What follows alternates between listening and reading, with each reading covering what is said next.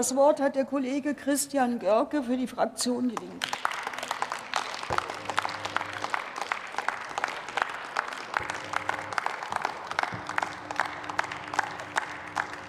Frau Präsidentin, liebe Kolleginnen und Kollegen! Der 27. Februar, ein Tag hier im Bundestag. Der Bundeskanzler hatte hier die Zeitenwende ausgerufen. Aus dieser Zeitenwende folgte unter anderem natürlich auch eine fragwürdige Megaaufrüstung, aber auch eine von uns begrüßte zaghafte Aufweichung der Schuldenbremse. Wo es aber gar keine äh, Zeitenwende gab und gibt, ist in einer gerechten Steuerpolitik in dieser Bundesrepublik Deutschland. Und da liegt die Richtlinienkompetenz allem Anschein bei Christian Lindner. Und dementsprechend wurde ja auch mit dem Inflationsausgleichsgesetz die Steuererleichterung vor allen Dingen bei gut und besser bei Verdienenden verortet. Das war angesichts der sozialen Verwerfungen in diesem Land in der größten Krise, die wir erleben, nicht zu erklären. Während hier die Ampel, meine Damen und Herren, steuerpolitisch auf Durchzug stellt, gab es aber eine steuerpolitische Zeitenwende woanders. Und wenn wir schon bei dem Begriff Revolution sind heute, dann kann man das schon als revolutionär bezeichnen. Die gab es eben bei den Wirtschaftsweisen. Und ehrlich gesagt, das hat mich schon überrascht. Und für alle Zuschauerinnen und Zuschauer an den Bildschirmen und den Gästen hier im Saal sei kurz erklärt, bei den Wirtschaftsweisen handelt es sich um einen Sachverständigenrat der Bundesregierung.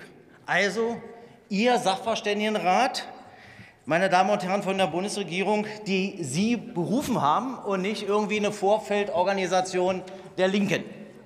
Diese Wirtschaftsweisen, meine Damen und Herren, Herr Günzler, das hat wirklich, mich wirklich beeindruckt, schlägt vor, um in der Kri die Krise hier solidarisch bewältigen zu können, dass es derzeit keine, keine Steuerentlastungen für Reiche und Vermögende in diesem Land geben soll.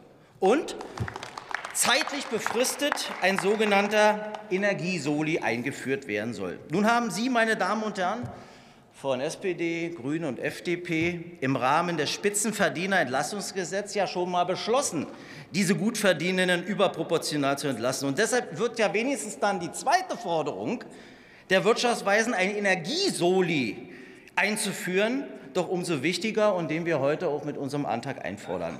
Und deshalb noch einmal zur Klarstellung wer überhaupt hier diesen Energiesoli zahlen müsste. Wenn man ihn so ausgestalten würde wie den Soli, dann würden zum Beispiel Single-Einkommen beginnend ab 80.000 Euro brutto, 80.000 Euro brutto betroffen.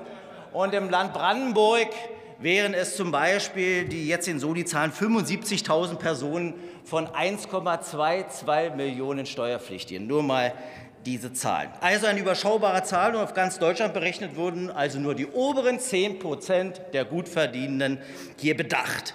Eben die DAX-Manager mit den Bonis, natürlich aber auch Ampelministerinnen und Ampelminister würden hier mal zur Kasse gebeten, meine Damen und Herren.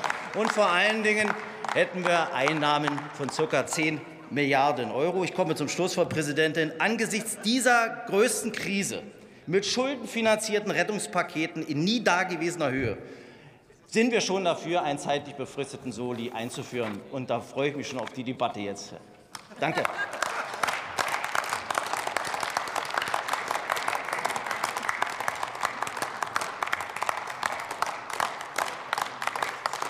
Für die SPD-Fraktion hat jetzt der Kollege Zorn das Wort.